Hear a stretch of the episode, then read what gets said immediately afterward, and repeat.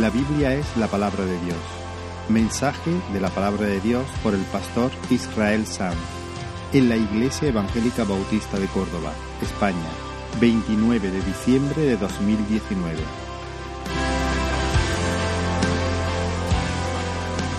El Señor ha puesto en nuestros corazones, en el corazón del equipo pastoral, abordar una serie de mensajes basados en los primeros capítulos del libro de Génesis. Sin un buen entendimiento de esta sección de la Escritura, es imposible entender nuestra identidad, el significado de la vida, la causa de las aflicciones y de los entuertos, el amor, la salvación, la esperanza. Sin entender los primeros capítulos de Génesis no, no nos vamos a enterar de, de qué va la cosa. No vamos a entender nada. Y por eso, entre otras cosas, queremos dedicar un tiempo para proclamar las verdades contenidas en esa porción de la palabra. Sin embargo, somos conscientes también de que eh, en, esta, en estos primeros capítulos están algunas de las cosas eh, más maltratadas de la Escritura. Estos primeros capítulos de Génesis son tratados por un número creciente de personas que se confiesan cristianas, algunas de ellas lo son, otras seguramente no lo serán, pero empiezan a ser tratados no como historia verdadera, sino como una colección de mitos elaborados sencillamente con un fin didáctico. Por eso, antes de adentrarnos en esta serie de predicaciones, para exponer los textos y las verdades, queremos confirmar a la congregación en una, en una doctrina que nos es preciosa, pero que, nunca enfatizaremos demasiado, que siempre es necesario volver a subrayar. La, la doctrina, la verdad que queremos subrayar en esta mañana es que la Biblia es la palabra inspirada, inerrante, clara, suficiente y vinculante del Señor. Desde el siglo XIX, muchos estudiosos de la Biblia comenzaron a hacer una distinción entre, por una parte, revelación divina y otra parte, la escritura, revelación y Biblia. Y esa, y esa distinción ha resultado ser fatal, letal para la salud espiritual de la Iglesia. Desde entonces, en muchos círculos, se dice que una cosa es la palabra de Dios y otra cosa es la Biblia. Son dos cosas diferentes. La palabra o revelación de Dios es una cosa y la Biblia es otra distinta. Su punto es este. Ellos dicen, cuando Dios se revela a sí mismo en, en sus actos de creación, o en sus intervenciones sobrenaturales en la historia, en sus actos de redención, cuando Dios se revela de esta manera, ahí sí podemos hablar de palabra de Dios o revelación de Dios. Especialmente Dios se autorrevela de manera culminante, definitiva, en la persona de Jesús, a quien nosotros conocemos como el verbo de Dios, la palabra de Dios. Entonces ellos dicen, Jesús es la palabra de Dios y a eso nosotros decimos, amén, así es. Jesús es la revelación culminante definitiva. Jesús es el verbo de Dios. Jesús es la palabra de Dios. Claro que sí. Pero ellos dijeron entonces, cuando Dios crea o saca a Israel de Egipto o interviene de forma sobrenatural eh, en la historia humana o se encarna en la persona de Jesús, entonces a eso sí le podemos llamar revelación o voz o palabra de Dios. Pero las escrituras no pueden tener ese rango. La Biblia es algo distinto. La Biblia es el testimonio de hombres que han asistido a la revelación de Dios.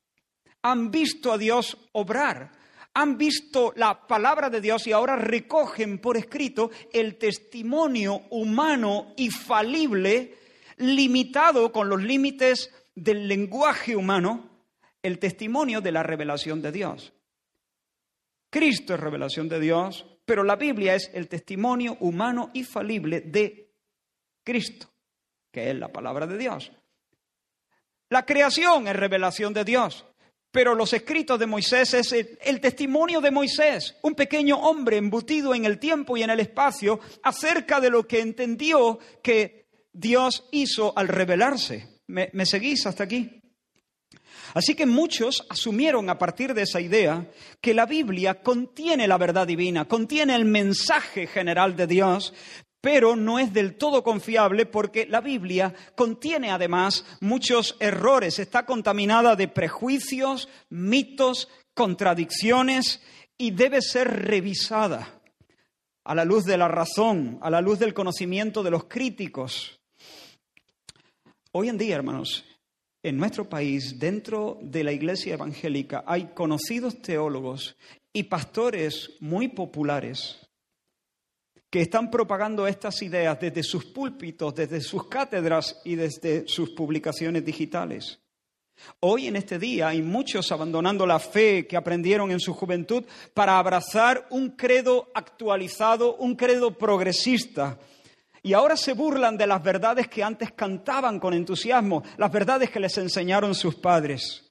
La consecuencia, hambruna, hambruna espiritual, aridez espiritual una aridez creciente en muchos círculos, una desconfianza de cada texto de la Escritura, porque ahora eh, se le ha robado, por así decirlo, las palabras de Dios, la Biblia al pueblo de Dios, porque ahora muchos, incluso algunos que están estudiando en los seminarios, ya no saben cómo acercarse a este libro. Ya no pueden enfrentarse a sus textos con un corazón abierto de par en par porque ahora necesitan que los eruditos le digan qué es palabra de Dios y qué es un simple mito o una contradicción, qué, lleva el sello de Dios y qué lleva la marca de los límites humanos, los límites del pensamiento y los, los errores humanos. Lo que quiero hacer en los próximos minutos es abrir un pasaje del Nuevo Testamento para demostrar la veracidad de la Biblia y su autoridad sobre nuestras vidas. Es decir, a partir de la Escritura, quiero establecer el derecho que la Escritura tiene de gobernar nuestras vidas y de atar nuestras conciencias. Este es un tema muy, muy, muy importante. Y tal vez alguno esté pensando, pero un momento, Israel, ¿has dicho Has dicho que pretendes demostrar la veracidad de la escritura y su autoridad partiendo de la escritura misma. Pero eso no es serio. Eh, eso intelectualmente hace aguas. Ah, Israel, eso es un, pensamiento circular. Decir que la Biblia es verdad porque la Biblia lo dice, ah, no parece muy serio, ¿no? La Biblia es verdad. ¿Por qué? porque la Biblia dice que ella misma es verdad. Es un pensamiento circular, no es serio intelectualmente. Por supuesto que es un razonamiento circular. Claro que sí. Pero eso no significa que no sea serio intelectualmente, eso no significa que sea falso. De hecho, cada vez que nosotros tratamos de defender nuestros principios fundamentales, y quédate con esto, cada vez que tú tratas de demostrar la autoridad final, la autoridad suprema de tu autoridad suprema, tienes que proceder de la misma manera, tienes que pensar circularmente. Es inevitable razonar de ese modo. Cuando el, racionalista apela a la razón como el canon, como la vara de medir de todas las cosas, ¿cómo lo hace? Lo hace en base a un razonamiento circular. La razón es el tribunal supremo de todas las cosas. ¿Por qué? Porque eso es lo razonable. Pensamiento circular. Es imposible establecer la suprema autoridad de nuestra suprema autoridad apelando a una autoridad mayor. Perdonadme si estoy siendo un poco... Espero no perderos. Os pongo un ejemplo. Si yo digo, la Biblia es verdad porque todo su contenido es racional y razonable. ¿Qué acabo de hacer?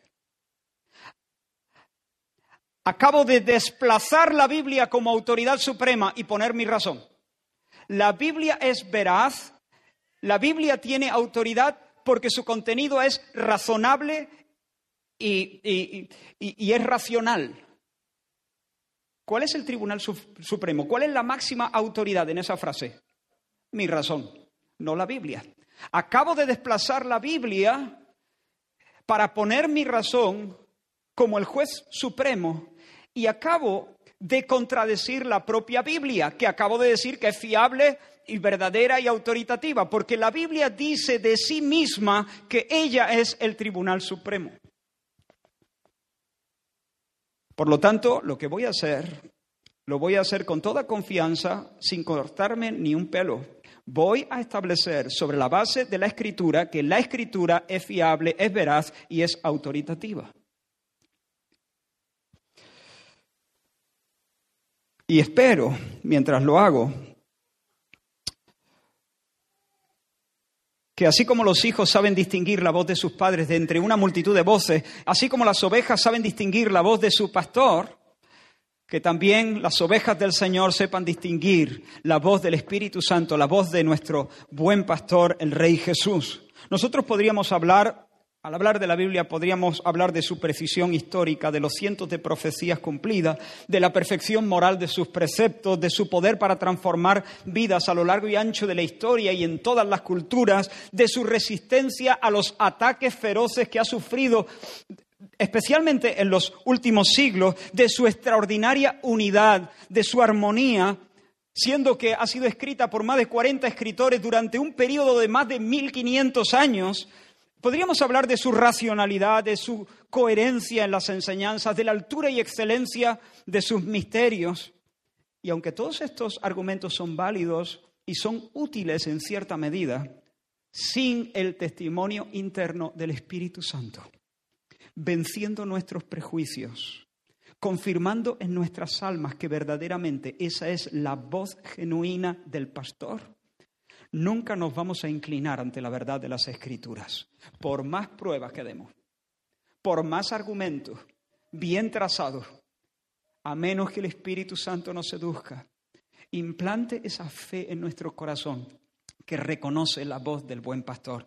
Así que eh, en este, mientras exponemos estas cosas, Mientras abrimos la palabra del Señor, yo lo que espero es que el Espíritu Santo esté haciendo ese trabajo en nuestros corazones, confirmando o sembrando por primera vez, estableciendo por primera vez en los corazones de algunos una verdadera confianza en la palabra de Dios. Vamos a abrir entonces la Biblia en la segunda carta de Pedro, segunda de Pedro y el versículo 1.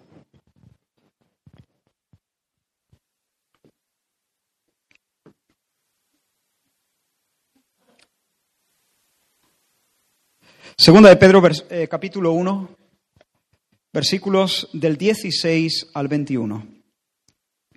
Y dice la palabra del Señor,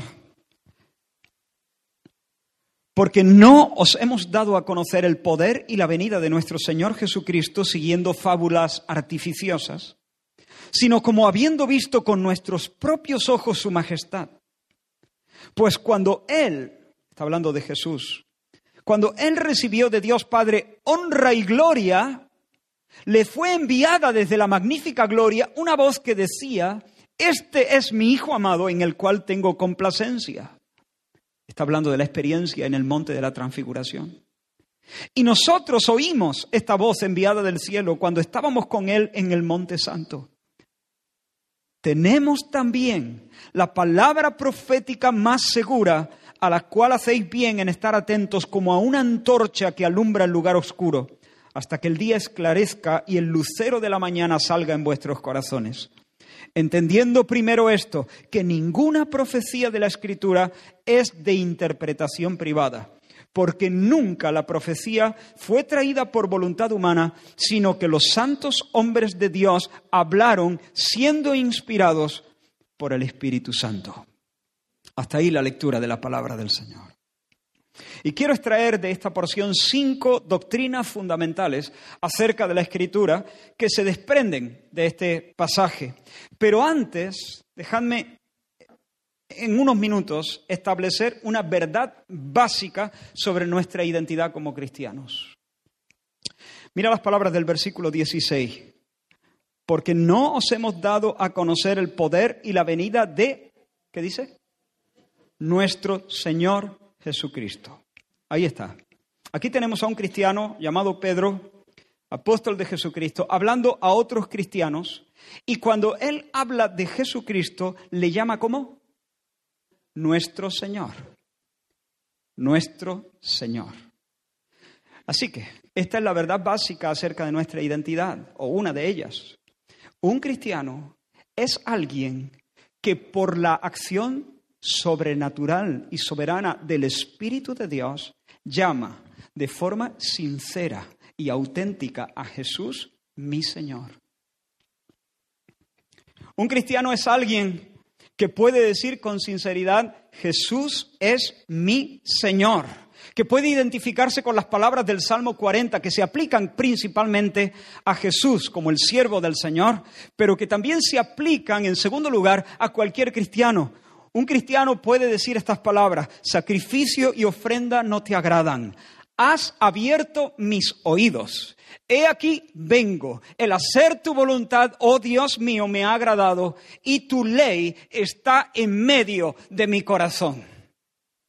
Lo voy a leer otra vez. Sacrificio y ofrenda no te agradan. Tú no estás pidiendo ceremonias y rituales. Has abierto mis oídos algunas versiones dicen, has taladrado mis oídos. Y esa, me gusta esa, esa traducción. ¿Por qué? Porque yo creo que el pensamiento que está detrás de esta palabra del salmista es lo que se solía hacer con algunos esclavos que después de haber eh, pagado con su servicio su deuda, llegaba el momento en que el amo los debía soltar, dejar ir libres. Esta ley está regulada en Éxodo capítulo 21, no hace falta que lo busquéis, os lo leo. Dice, si comprares siervo hebreo, seis años servirá, mas al séptimo saldrá libre, de balde. Y si el siervo dijere, dice un poquito más adelante, yo amo a mi Señor. Se llega el año siete, lo tienes que dejar ir libre, eres libre, no tienes que servirme más. Pero ¿y qué pasa si el siervo dice, pero si es que yo amo a mi Señor? Dice, si el siervo dijere, yo amo a mi Señor, no saldré libre, entonces su amo lo llevará ante los jueces y le hará estar junto a la puerta o al poste. Y su amo le horadará la oreja con lesna y será su siervo para siempre. Sacrificio y ofrenda no te agradan. Taladraste mis oídos. ¿Por qué? Porque un cristiano es un siervo por amor. Un cristiano es el siervo de la oreja taladrada, que puede hacer suyas las palabras de Isaías cuando dice, despertará mañana tras mañana. ¿El qué despertará? Déjame que termine de leer. Despertará mañana tras mañana, despertará mi oído para que oiga como los sabios. Jehová el Señor me abrió el oído y no fui rebelde ni me volví atrás. Un cristiano es alguien que puede decir con convicción, he sido comprado por precio, no me pertenezco, no soy dueño de mi tiempo, no soy dueño de mi fuerza, mi cuerpo no es mío, mi cuerpo tiene dueño, mi alma tiene dueño. Ya no vivo para mí, su gloria es mi norte, su voluntad es mi comida. Ya no puedo ir por la vida diciendo, hoy y mañana iré a tal ciudad y estaré allí un año y comerciaré, haré negocios. Al contrario, debo decir, si el Señor quiere, si el Señor quiere, viviré y haré esto o haré aquello. Si el Señor quiere, porque soy un hombre de oreja taladrada. Soy un siervo por amor. Un cristiano es alguien que vive bajo el señorío de Cristo y si no está bajo el señorío de Cristo, claro que se equivoca, claro que peca eventualmente y lo lamenta profundamente cuando peca y vuelve a levantarse y vuelve a despertarse para abrir el oído y el corazón y andar en la voluntad de su Señor. Nosotros recibimos paz paz de parte del Señor. Él no da su paz como el mundo la da. Él la da de manera diferente. Pero nosotros recibimos paz del príncipe de paz. Si no hay príncipe, no hay paz. Si el príncipe soy yo, me tendré que conformar con la paz que el mundo puede darme. Pero bajo el principado del príncipe Jesús, yo tengo la paz del príncipe de, paz. Ahora, ¿de qué manera gobierna el Señor a su pueblo? Nosotros afirmamos que el Señor gobierna a su pueblo mediante el cetro de las Escrituras. En las páginas de la Biblia es donde nosotros conocemos realmente, de forma objetiva, a nuestro Rey. En estas páginas es donde nosotros conocemos las demandas del Señor. Más allá de, las escrituras, estaremos a merced de nuestra imaginación, nuestras intuiciones, nuestros prejuicios, nuestros deseos mezclados, de nuestras experiencias, etc. Ahora, en esta carta el apóstol Pablo lo que quiere es animar a los creyentes, estimularles a crecer en, el conocimiento del Señor, a crecer en piedad, les anima y les anima, entre otras cosas, con la esperanza de la inminente venida del Señor Jesús como Rey Salvador. El apóstol Pedro les dice, huid de la corrupción que hay en el mundo, creced en santidad, creced en el conocimiento de Dios, confirmad de esta manera que soy de Dios. Y luego les dice, el reino está viniendo, el rey está ya a las puertas. El reino que viene es real, es auténtico, es glorioso, no es una promesa hueca. nosotros nos hemos dado a conocer la venida inminente del Señor Jesús siguiendo imaginaciones, fábulas, cuentecitos, eh, siguiendo ensoñaciones o deseos particulares. Estoy seguro, hermanos, de lo que digo, les está diciendo Pedro. Yo lo vi, lo vi, el reino que viene. Se me dio la, posibilidad de, como, como, como si se me hubiese dado la oportunidad de, de poner los pies por un momento en el futuro. Yo vi la gloria, la gloria de Jesucristo. Yo lo vi, y no solo yo, estaba Juan, estaba, estaba Jacobo. No, no es que cené mal esa noche, tres hombres hechos y derechos, lo vimos, estábamos allí nuestro testimonio es verdadero. Vimos al Señor brillando, lo vimos lucir su gloria brillante. Pero tenemos algo mucho más seguro que la experiencia de Juan, que la experiencia de Jacobo, que la experiencia de Pedro. Si bien eran tres, era el número de hombres necesarios para traer un testimonio firme delante de la comunidad. Pero Pedro dice, pero tenemos la palabra profética más segura. Tenemos mi testimonio, el testimonio de los tres, que es un testimonio fehaciente. Pero hay algo todavía más seguro que esto, que es tenemos la palabra profética más segura. ¿A qué se está refiriendo aquí Pedro? El indiscutible testimonio de las sagradas escrituras. Pedro era muy consciente de que cuando los, eh, los profetas en el Antiguo Testamento hablaron ellos hablaron la palabra de Dios.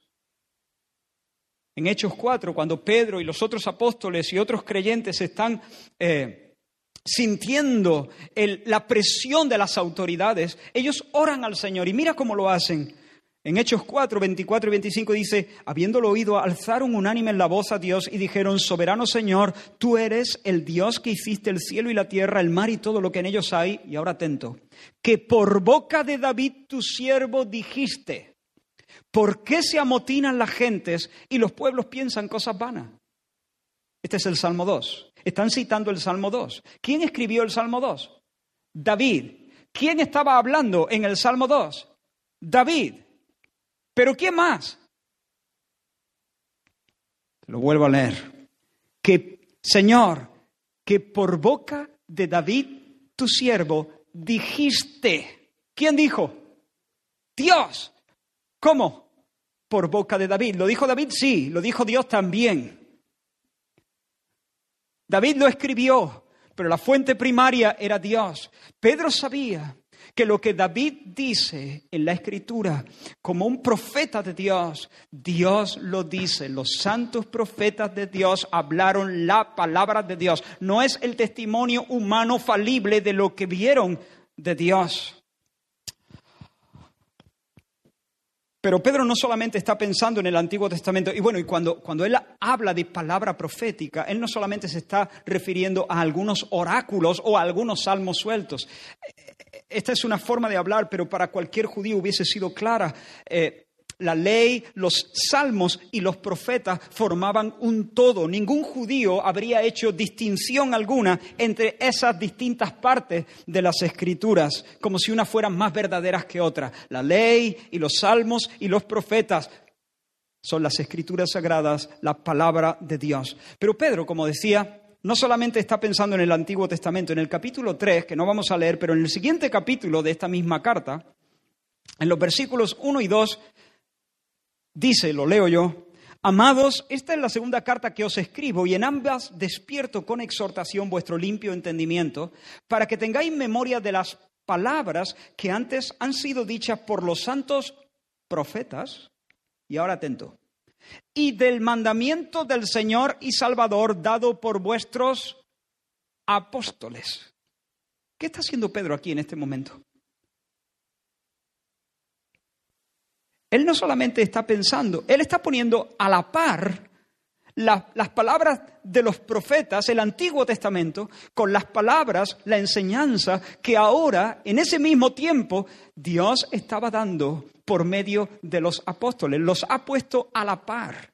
Pedro, cuando piensa en escrituras, no solamente está pensando en los escritos del Antiguo Testamento, también está considerando los escritos apostólicos, porque él es consciente de que Jesús ha levantado a los apóstoles como delegados para poner el fundamento. Jesús le dijo a los apóstoles, cuando yo me vaya, el Espíritu Santo, Él os recordará todas las cosas que os he dicho. Él os guiará a toda verdad. Y esto, de manera principal, tiene que ver con la obra del Espíritu Santo para inspirar, impulsar a esos apóstoles como delegados para establecer la enseñanza de Jesús, la doctrina que habría de ser el fundamento de la iglesia.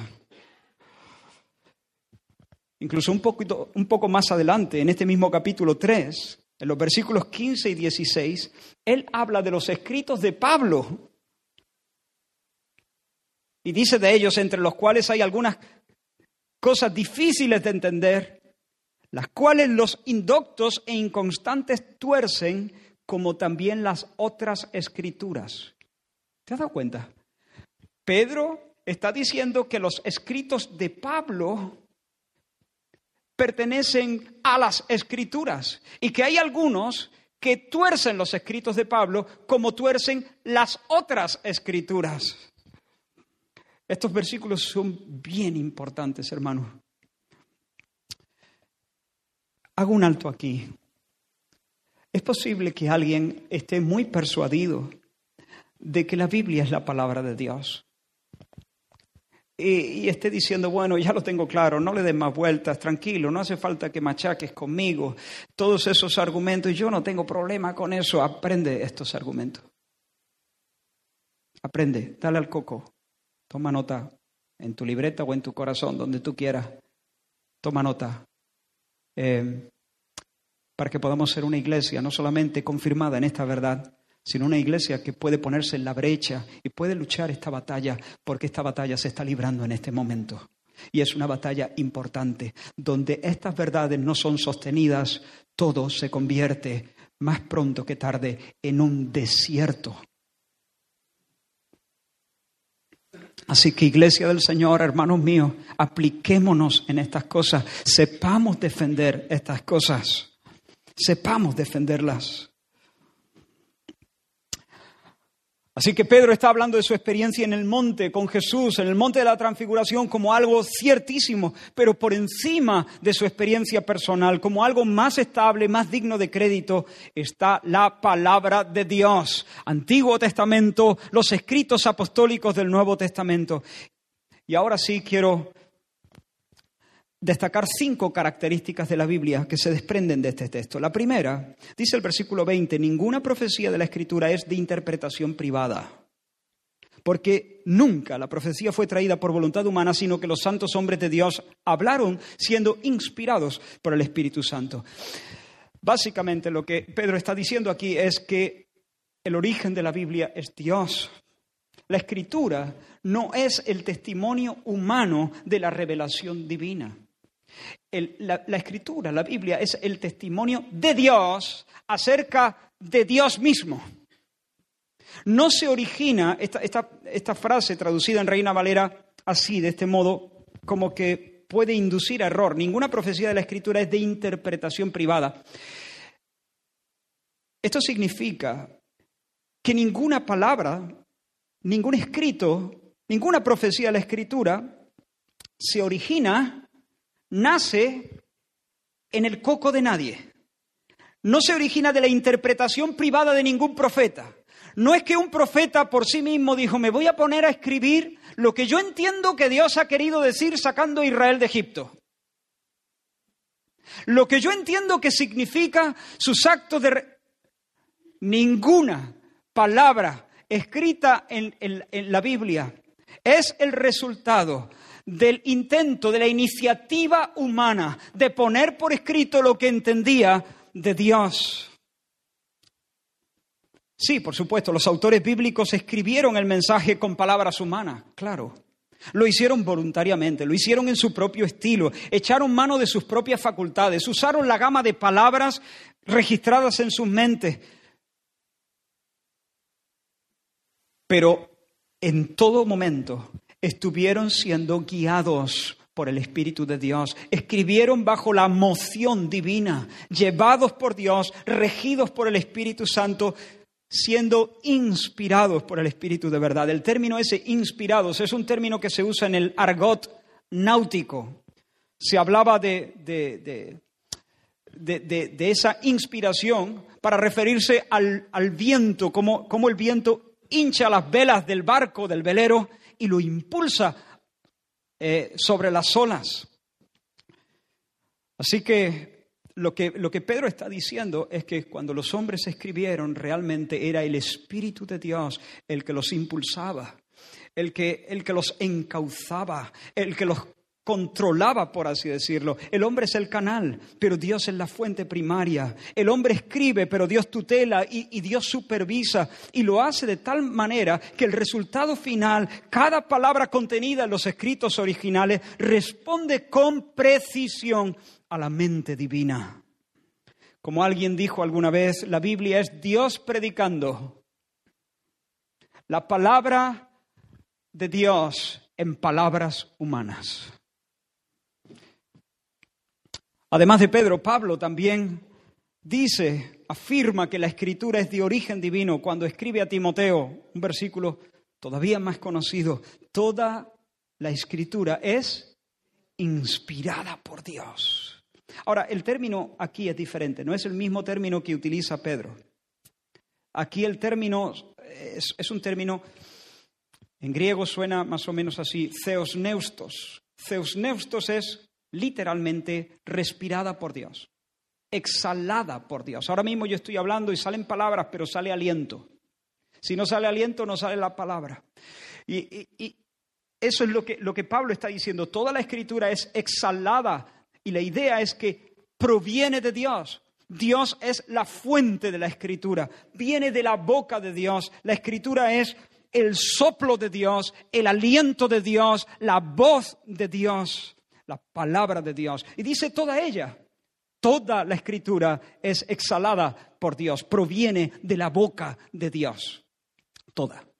Recientemente escuché, me llenó de tristeza un pastor muy conocido de aquí, no, de aquí de la ciudad, pero sí un pastor muy conocido en España, contradiciendo a Pablo y la gente se viene arriba de una manera increíble. Él afirmaba que no se puede decir con propiedad que todo lo que dice la Biblia es palabra de Dios. Porque según decía él, aquí se recogen palabras del diablo también.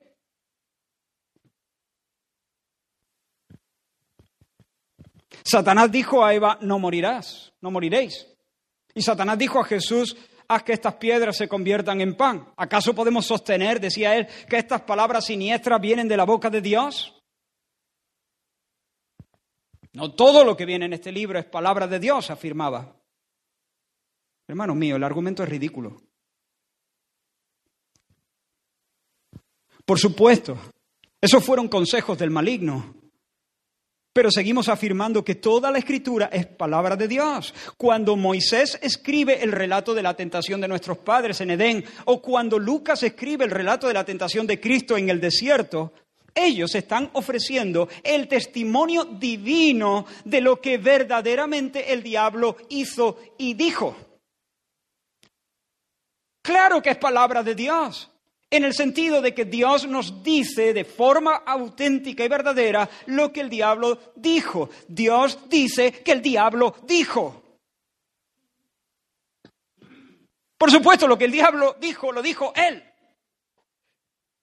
Pero Moisés y Lucas nos dicen, o mejor dicho, Dios por medio de Moisés y de Lucas nos dice lo que el diablo dijo.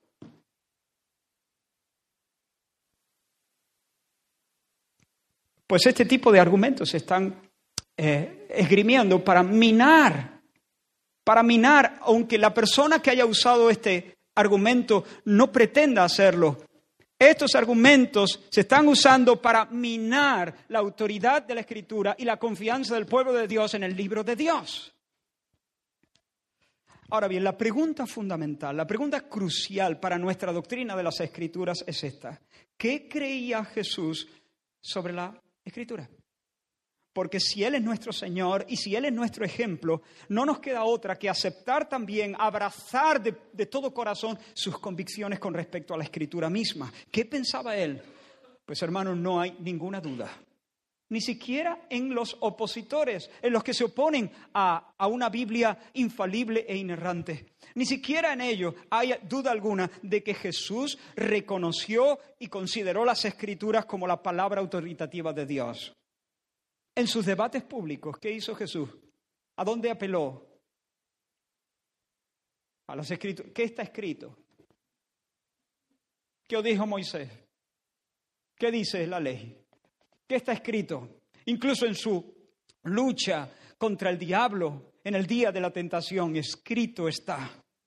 Pero además Jesús creía en, la autenticidad de, los relatos históricos a lo largo y ancho del Antiguo Testamento. Él se refirió en conversaciones y en enseñanzas a Abel.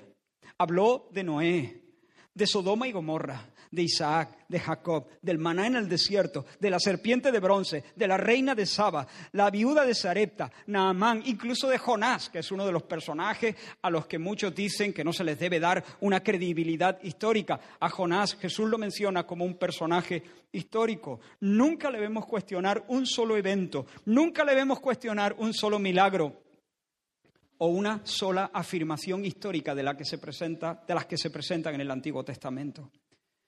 Pero es que además él reconoce abiertamente el origen divino de las escrituras.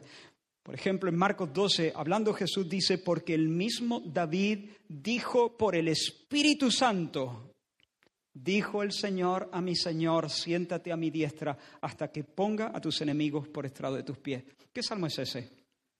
Por cierto, es el salmo, de hecho, es el versículo más citado en el Nuevo Testamento el, versículo más citado del Antiguo Testamento, Salmo 110. Y Jesús dice que esto lo dijo David por el Espíritu Santo. O por ejemplo, en su discusión sobre el divorcio y el nuevo matrimonio, en Mateo 19 se nos dice, él respondiendo les dijo, ¿no habéis leído que el que los hizo al principio, varón y hembra los hizo y dijo, ¿quién dijo? Y dijo, por esto el hombre dejará padre y madre y se unirá a su mujer y los dos serán una sola carne. Alguien podría decirle un momento Jesús, eso lo dijo Moisés. Y Jesús, ¿qué te diría? Sí, lo dijo Moisés. Y lo que Moisés dijo, lo dice Dios. Lo dice Dios. Lo que Moisés dijo, lo dice Dios. ¿Se puede, se, puede ver más se puede decir más claro? El Señor Jesús creía que su Biblia, por así decirlo, el Antiguo Testamento era la palabra de Dios en todas sus frases, en todas sus palabras, en todas sus letras, en sus puntos más pequeños. La segunda verdad Hemos dicho, en primer lugar, que la Biblia es de origen divino. No nos cae, por cierto, en un paracaídas del cielo. No, no es un objeto divino que hay que adorar. No nos postramos delante de sus páginas. No le hacemos un altar en casa. pero procede en última instancia de Dios mismo. En segundo lugar, las escrituras son palabra infalible e inerrante de Dios. Si proceden de Dios y lo que los autores escribieron lo escribieron por el Espíritu, entonces el libro de Dios necesariamente tiene que llevar el sello de Dios de un Dios que ni puede mentir ni puede engañar. Si Dios es infalible, la Biblia es infalible. Si Dios no comete errores, la Biblia no contiene errores. Leo la declaración, parte de la declaración de Chicago sobre inerrancia bíblica, siendo, leo literalmente, siendo completa y verbalmente dadas por Dios, las escrituras son sin error o falta en todas sus enseñanzas, tanto en lo que declaran acerca de los actos de creación de Dios, acerca de los eventos de la historia del mundo, acerca de su propio origen literario bajo la dirección de Dios, como en su testimonio de la gracia redentora de Dios en la vida de cada persona. Es decir, en todo lo que dice, no yerra, ni confunde, ni engaña, es infalible y por lo tanto es inerrante. Algunos dicen, no, la Biblia es inerrante cuando habla de las cosas, de las grandes verdades de la salvación. No, la Biblia es inerrante cuando habla de cualquier cosa. Muchos teólogos argumentan que eso es imposible porque si la Biblia es obra de hombres, y por cierto lo es, e, es una obra humana, tiene un origen divino, tiene una, por así decirlo, y espero que no se, se estire lo que voy a decir, eh, tiene una doble naturaleza, por así decirlo. Es la palabra de Dios en palabras humanas. Ellos dicen, si está en palabras humanas, errar es humano y por lo tanto debe contener por necesidad errores. Pero nosotros afirmamos que Dios es capaz de guardar de error a hombres débiles, a fin de que sean sus instrumentos para poner por escrito la revelación de Dios. Y en los originales, cada palabra, cada frase, cada párrafo, desde el principio hasta el final, está libre de error. Y como alguien ha dicho, al igual que Cristo es realmente humano sin pecado, la Biblia es realmente humana sin errores. Mira hasta qué punto Pablo, el apóstol Pablo, consideraba que la Biblia había sido inspirada de forma plenaria, completa y de forma verbal, hasta en sus pequeñas palabras, y que no contenía errores, que mira lo que va a hacer en Gálatas 3:16. Él dice, argumentando, ahora bien, a Abraham fueron hechas las promesas y a su simiente. Y ahora está citando un, pasaje del Antiguo Testamento, dice, y no dice a las simientes, como si hablase de muchas, sino como de uno, y a tu simiente, la cual es Cristo. ¿Te has dado cuenta de lo que Pablo acaba de hacer? Ha construido todo un argumento teológico para defender la singularidad de Cristo sobre la falta de una S. Moisés no escribió esa S. Moisés escribió un singular y no un plural. Si Pablo no, no creyese que la Biblia está inspirada por Dios hasta en sus detalles más pequeños, si Pablo creyese lo que creen muchos, que Dios simplemente ayudó a algunos hombres a captar el mensaje general y luego ponerlo en sus propias palabras, pero no podemos llegar al punto de, de echar, eh, construir nuestro mundo sobre detalles pequeños, frases o palabras, Pablo jamás hubiese hecho esto, pero Pablo tenía la convicción de que la Biblia, eh, eh, la escritura, está inspirada de forma plenaria y de forma verbal. Y si aquella palabra no lleva ese, es porque Dios no dirigió a Moisés a ponerla en plural. Dirigió a Moisés a dejarla en singular. Y puedo construir todo un argumento teológico sobre esa carencia. Carencia de la S, digo. Este ejemplo es maravilloso, es contundente, no sé cómo se puede luchar contra eso. Tercera, hemos dicho que la Biblia es procede de Dios y por lo tanto es infalible y por lo tanto no contiene errores. Pero en tercer lugar decimos que la Biblia es suficiente. Es suficiente, la Biblia es suficiente. La Biblia es suficiente.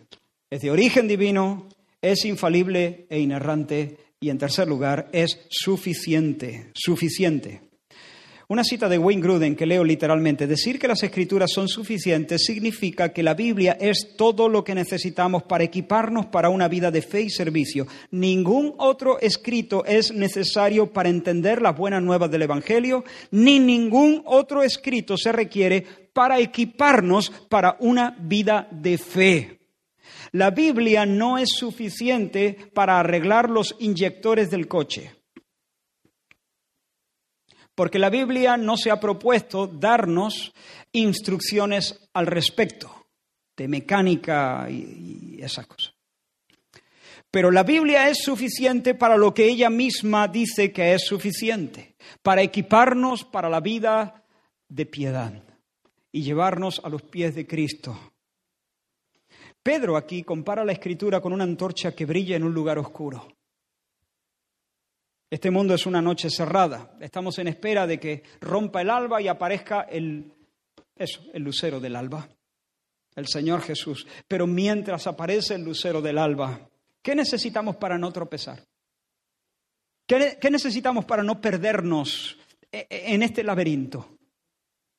La luz que emana de la palabra escrita de Dios, que es una antorcha en medio de la noche. Hay confusión por todas partes. ¿Qué necesito para discriminar entre la verdad y el error? La palabra de Dios. Soy pastor, necesito saber cómo conducirme en la casa del Señor, cómo puedo instruir y corregir y enseñar al rebaño del Señor. ¿Qué necesito? Toda la escritura es inspirada por Dios y útil, le dijo Pablo a Timoteo. Timoteo, no te rayes. No, no salgas corriendo para todos lados. Tú tienes una obra colosal que hacer. Una obra difícil. Imposible de hacer con tus propias fuerzas. Pero no te vuelvas loco. No te metas buscando en internet por todo sitio. Escucha, la escritura es inspirada por Dios y útil para enseñar, para redarguir, para corregir, para instruir en justicia, a fin de que el hombre de Dios sea perfecto, enteramente preparado para toda buena obra. Allí tienes todo lo que es necesario para pastorear a una iglesia. En todo caso, si buscas algo para leer, busca cosas que te ayuden a entender la escritura. Hermanos, ¿a dónde acudir para poner en orden mi mente, para evaluar mis pasiones? ¿Dónde hallar un consejo para vivir en medio de las dificultades de la vida? ¿Dónde? Yo no necesito el manual diagnóstico y estadístico de trastornos mentales. El DSM no lo necesito. No necesito conocer lo último en técnicas de marketing. ¿Por qué? Porque yo soy más que nadie, no. Porque la Biblia no tiene carencia. Yo voy al mecánico cuando se rompen los inyectores del coche, pero cuando tengo miedo a la muerte o, pánico escénico o, dificultades para perdonar o me duele el alma, entonces lo tengo claro. La Biblia para esas cosas no tiene carencia, no necesita ser complementada. La escritura no necesita ayuda. Es suficiente para lo que ella misma dice ser suficiente. Necesitamos transformación, necesitamos cambio. La ley de Jehová es perfecta, que convierte, que cambia el alma. Necesitamos sabiduría, discernimiento, criterio. El testimonio del Señor es fiel, que hace sabio al sencillo. Necesitamos gozo y alegría. Los mandamientos del Señor son rectos que alegran el corazón. Necesitamos dirección, consejo. El precepto del Señor es puro que alumbra los ojos. Necesitamos seguridad, estabilidad. El temor del Señor, que aquí es una forma de referirse a la Escritura, es limpio que permanece para siempre. Estabilidad. Las Escrituras son suficientes. Y el Señor quiere, desea que su iglesia en este tiempo se levante con una renovada confianza en su palabra. Escucha la exhortación del Señor, iglesia del Señor. Levántate en una renovada confianza en el libro de Dios. Tozer dijo una vez, algún día un hombre de Dios abrirá el libro de Dios, lo leerá y se lo creerá. Entonces todos nos sentiremos en un apuro. Cree la palabra del Señor. Confía en el consejo de Dios, confía en el consejo de Dios. Sobre una sola palabra se puede edificar un universo. Todo tu mundo, con todo el peso que tenga, lo puedes echar sobre la palabra de Dios. Ese cimiento es seguro, nunca se vendrá abajo. Afuera hay tinieblas, pero yo no he sido abandonado a mi suerte. Afuera hay lobos, peligros por todas partes, barrancos a, mi derecha y a mi izquierda, pero yo puedo discernir la senda, yo puedo evitar los peligros, yo puedo alcanzar la meta, porque lámpara es a mis pies tu palabra y lumbrera a mi camino. Es suficiente, es lo único que necesito para llegar a casa. Algunos arguyen que la Biblia, siendo un libro tan antiguo, tan antiguo, no puede satisfacer, no puede responder adecuadamente a los retos del presente. Hace tanto tiempo que se escribió, culturas diferentes, épocas totalmente distintas que no eran muy, muy ajenas al escenario que se nos presenta hoy en día. No, no, no, no, no tan distinto. Es verdad, sí. A nivel externo la sociedad ha cambiado mucho, a nivel externo pero ¿cuáles siguen siendo los grandes problemas? Los problemas de siempre. El temor, las ansias de felicidad, la falta de armonía en las relaciones, la muerte, el egoísmo, la culpa. Esos son los grandes problemas. Y en esas cosas somos exactamente igual que los primeros hombres. No hay cambio. No hay cambio. Sí, ahora tenemos un móvil y antes no. Lo hacían de otra manera. ¿Y qué? Esos son cambios pequeños, sin importancia. Me río de esos cambios. Básicamente, en los momentos significativos, todos compartimos las mismas experiencias. El rencor, el amor, el cuidado, esas cosas. Y por otra parte tenemos el ejemplo de Cristo y de los apóstoles. Ellos fundamentaron su ministerio en las escrituras. Cristo apelaba a las escrituras, escrituras que fueron escritas por Moisés 1400 años antes.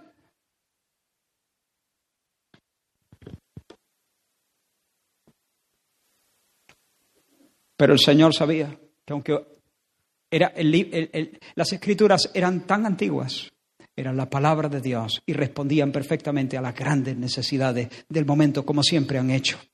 La cuarta, y nos acercamos al principio del final. La escritura es palabra de Dios por cuanto procede de Dios, es infalible y por tanto ni puede fallar, ni puede engañar, ni contiene error alguno. Es suficiente para vivir como Dios manda, no necesito ninguna otra fuente de verdad. Y en cuarto lugar, es clara, entendible. El apóstol exhorta a sus lectores a estar atentos a la palabra. Es como una antorcha que brilla en la noche, a la cual hacéis bien en estar atentos. Estad atentos a la palabra. El apóstol no podría hacer esta demanda si la escritura no fuera clara, si la escritura fuera oscura, intrincada, indescifrable, imposible de entender. No te diría, oye, estate atento a ella. Una vez conversando con un teólogo que goza de, o ha gozado de bastante reconocimiento, él me admitió, creo que a regañadientes, que la Biblia era la palabra de Dios. Vale, sí, es la palabra de Dios, pero eh, eh, enseguida me dijo, pero no podemos entenderla, porque nosotros estamos viciados de subjetividad. Vamos a la Biblia con una mochila llena de prejuicios y, y no podemos entenderla. En un sentido tiene razón. Todos venimos a la Biblia con ciertos presupuestos y ciertos prejuicios que tenemos que estar muy atentos de que no condicionen nuestra interpretación.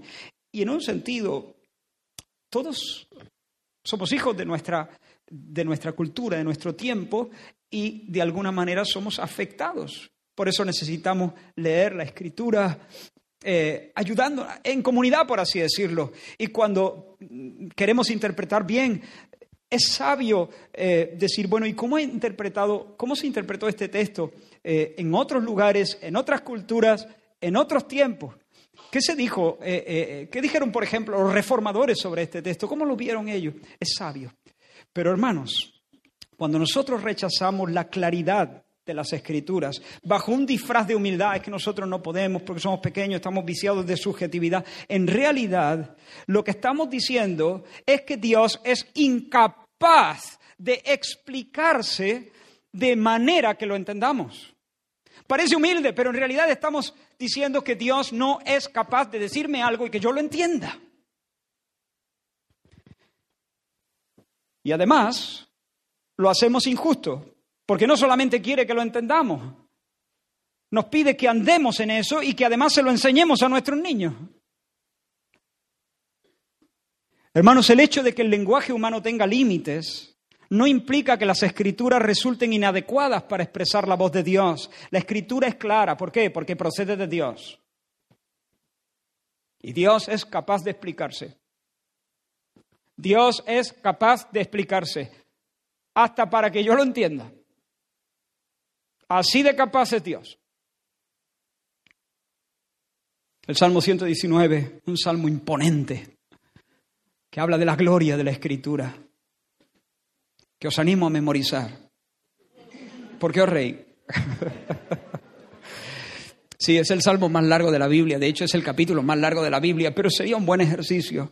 Yo no, yo no lo tengo memorizado, pero, pero si vas leyendo, soy capaz de, de, ir sobre tus frases eh, acabándolas, creo.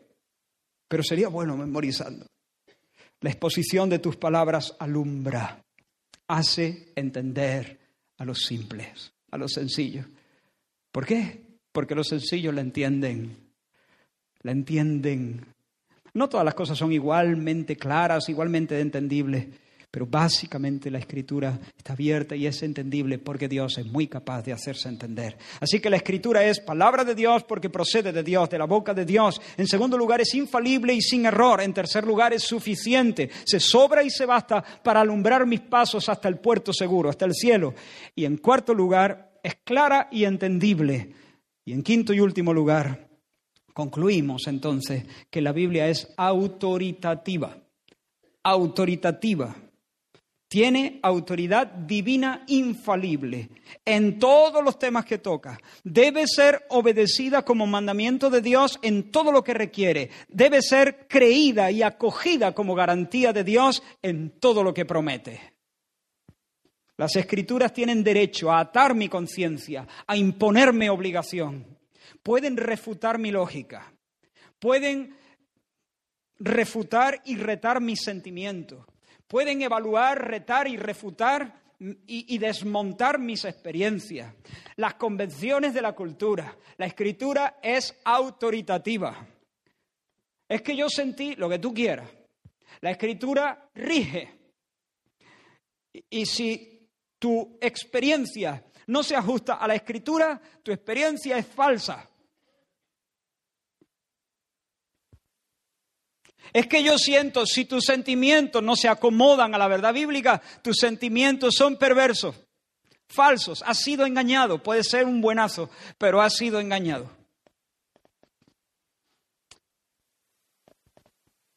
Lo que la Biblia manda, lo manda Dios. Lo que la Biblia prohíbe, lo prohíbe Dios. Negar esto, o ignorarlo, o tunearlo, o descartar cualquier parte del libro de Dios es desafiar la autoridad de Dios mismo. Los que dicen que reconocen, hay, hay gente diciendo esto, yo, mi autoridad es Jesús. La Biblia es la palabra, pero al final es Jesús. Jesús es mi autoridad. La Biblia me ayuda, pero mi autoridad es Jesús. Están haciendo una distinción falsa. Porque entre otras cosas, Diciendo eso, se meten en un agujero. Tienen un problema monumental. Tienen un Señor que cómo les da las órdenes. Yo, yo reconozco la autoridad de Jesús, pero no la autoridad de la Escritura. Mi autoridad es Jesús, ¿vale? ¿Cómo te da las órdenes Jesús? Recibe visitas de ángeles. Un sueño, una noche sí, tres veces en semana. ¿Cómo? Tienes un Señor que no puede dar órdenes, que no puede regir. La autoridad de Cristo, que es la palabra encarnada, y la autoridad de la Biblia, que es la palabra escrita, palabra encarnada y palabra escrita, caen o permanecen en pie juntas. No se debe hacer una distinción entre, entre ambas. No se debe hacer una... Imaginaos que yo voy a salir de casa una mañana con Damaris a hacer unas compras y están aquí los niños de vacaciones. Les dejo un papelito, ¿no? Y en el papelito les escribo, eh, Elías, eh, por favor, recoge tu habitación y compra en la carnicería de enfrente eh, una pechuga de pollo. Y cuando venimos, Damaris y yo, vemos la nota intacta la habitación intacta también, sin estar recogida, y no vemos la pechuga de pollo. Y entonces le pedimos cuenta. Elías, ¿qué pasa, hijo? ¿No viste la nota? Sí, sí, la vi. ¿Y por qué me desobedeces? No, papá, yo a ti no te he desobedecido. ¿Tú eres la nota? ¿Tú eres la nota? Tú, tú no eres la nota, ¿no? Yo, yo, en todo caso no he hecho caso de la nota, pero tú no eres la nota. Mi autoridad eres tú, pero la nota no.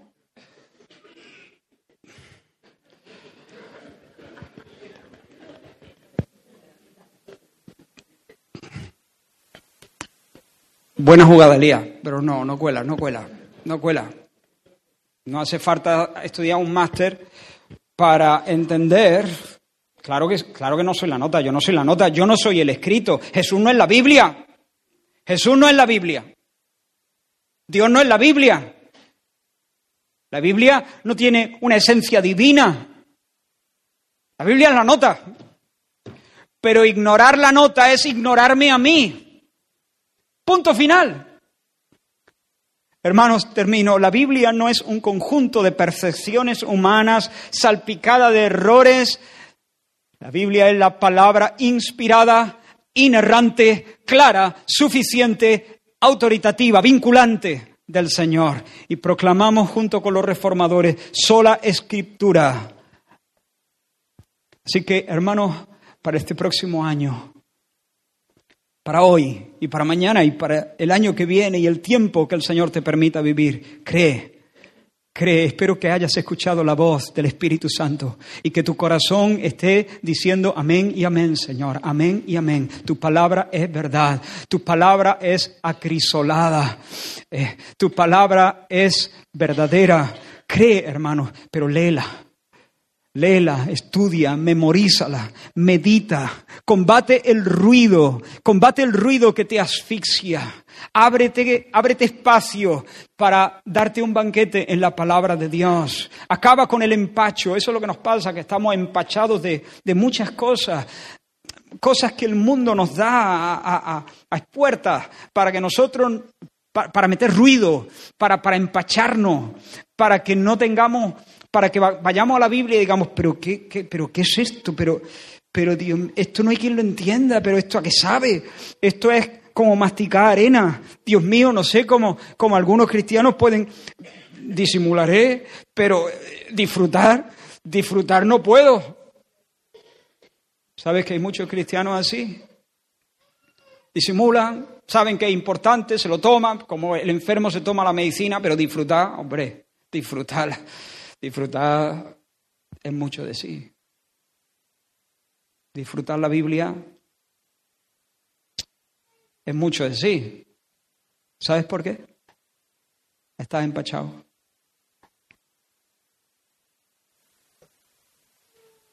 Hay mucho mundo metiendo ruido. Hay mucho mundo, mundanalidad, metiendo ruido. Pero si nosotros nos quedamos ahí, nos quedamos. Y pedimos, Señor, ábreme los ojos y miraré las maravillas de tu ley de repente comenzará a saber qué? La maravilla de su ley. Y el que ve maravilla queda maravillado. Y podremos decir, ¿cómo fue posible que alguna vez esto me sabía a arena? Cuando es la dulce palabra de Dios.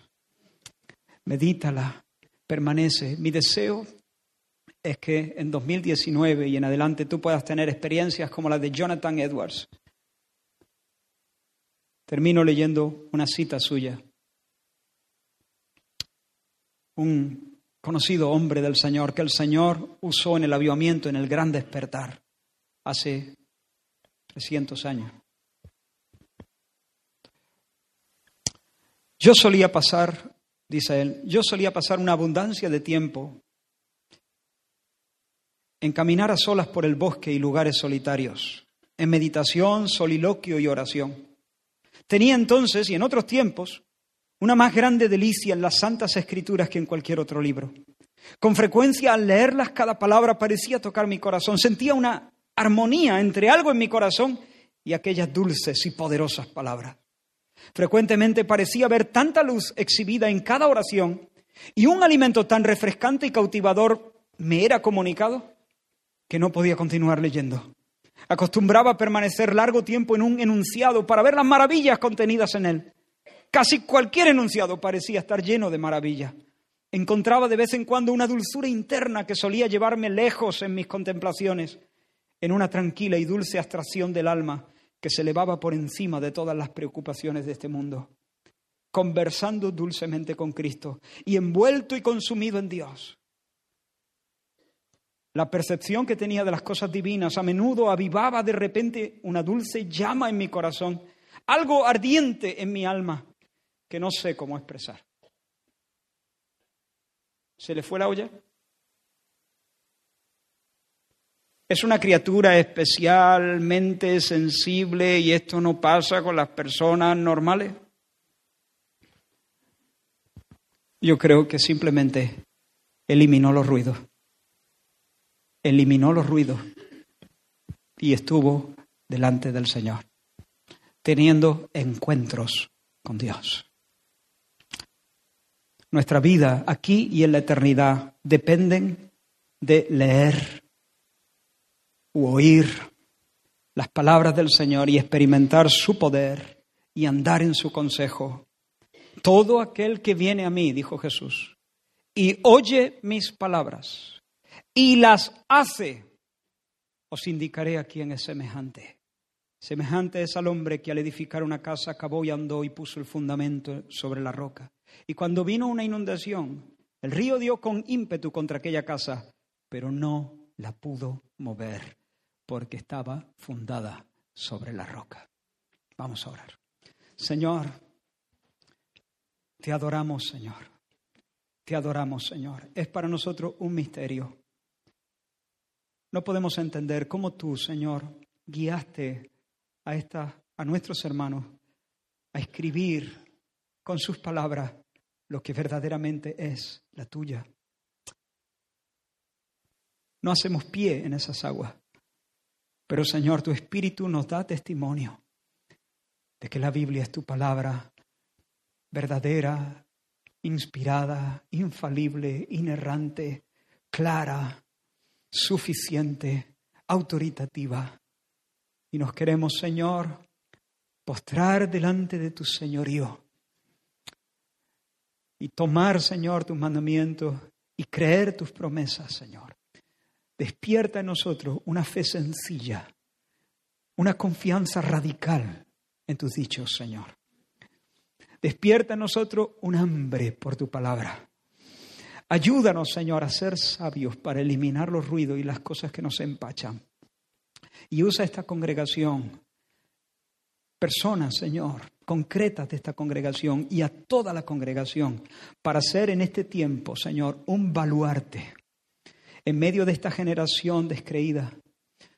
Un baluarte, Señor, de que tú honras, Señor, a los que honran, creen y obedecen tu palabra. En el nombre de Jesús. Amén. Amén. El Señor os bendiga. Fija tus ojos en Cristo, tan lleno de gracia amor. Y lo tengo